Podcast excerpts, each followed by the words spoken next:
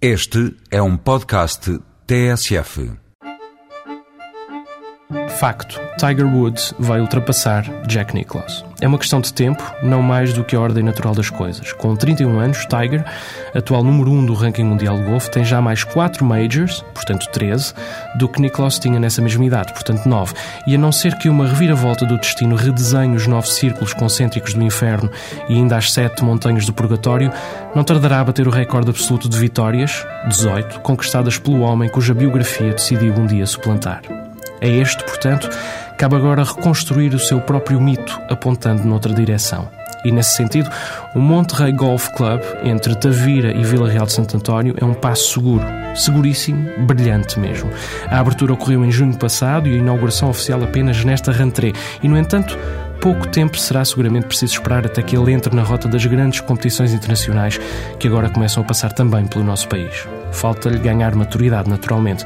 Com o terreno ainda duro, nem sequer é questão de dizer que os greens não recebem bem a bola. Os próprios fairways não recebem bem a bola. Mais, a arborização ainda não está completa e o próprio restaurante de Jaime Pérez, mais um dos aprendizes de El Bouilly que chega ao nosso país para abrir o seu espaço Signature, só é inaugurado no final do ano. E, porém, é já um prodígio de campo, tão belo quanto desafiante com fabulosas vistas da Serra do Caldeirão e do Oceano, espraia-se elegante por cerca de 90 hectares de vales e montanhas repletos de lagos perfeitos, bancas esculpidos e fairways delimitados por vegetação endémica e cuidada.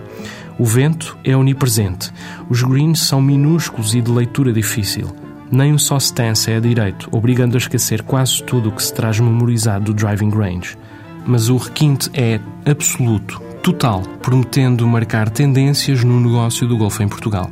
Valês parqueiam os automóveis dos jogadores, os buggies, obrigatórios, estão incluídos no Green Fee e com eles estão também incluídos o Stroke Saver, os tees, os pitchforks, as garrafas de água e um número ilimitado de bolas de prática. Toalhas com pedrinhas de gelo são oferecidas aos jogadores por volta dos buracos 6 e 12. E no final, cada golfista é presenteado com uma bag tag gravada com o seu nome e a data em que visitou o campo. Senhoras e senhores, eis outro mundo, o golfe do século XXI em todo o seu esplendor, aqui mesmo, em Portugal. O Monterrey tem par 72 e um comprimento de 6.557 metros das azuis escuras, as marcas mais longas. O Green Fee oscila entre os 150 e os 250 euros e os descontos são raríssimos. É o mais caro do país, portanto. O requinte, já se sabe, paga-se.